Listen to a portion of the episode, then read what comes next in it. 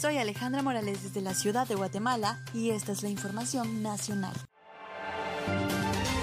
El director de la Comisión Presidencial para Atención a la Emergencia de COVID-19, Edwin Asturias, brindó una conferencia de prensa este martes 22 de septiembre en la que actualizó la situación de la enfermedad en Guatemala, donde informó de una posible segunda ola de COVID-19 hizo un llamado a la población a que los guatemaltecos utilicen adecuadamente el principal método de prevención ante el coronavirus como lo es la mascarilla, ya que existe un alto porcentaje de personas que aún no saben usarla correctamente.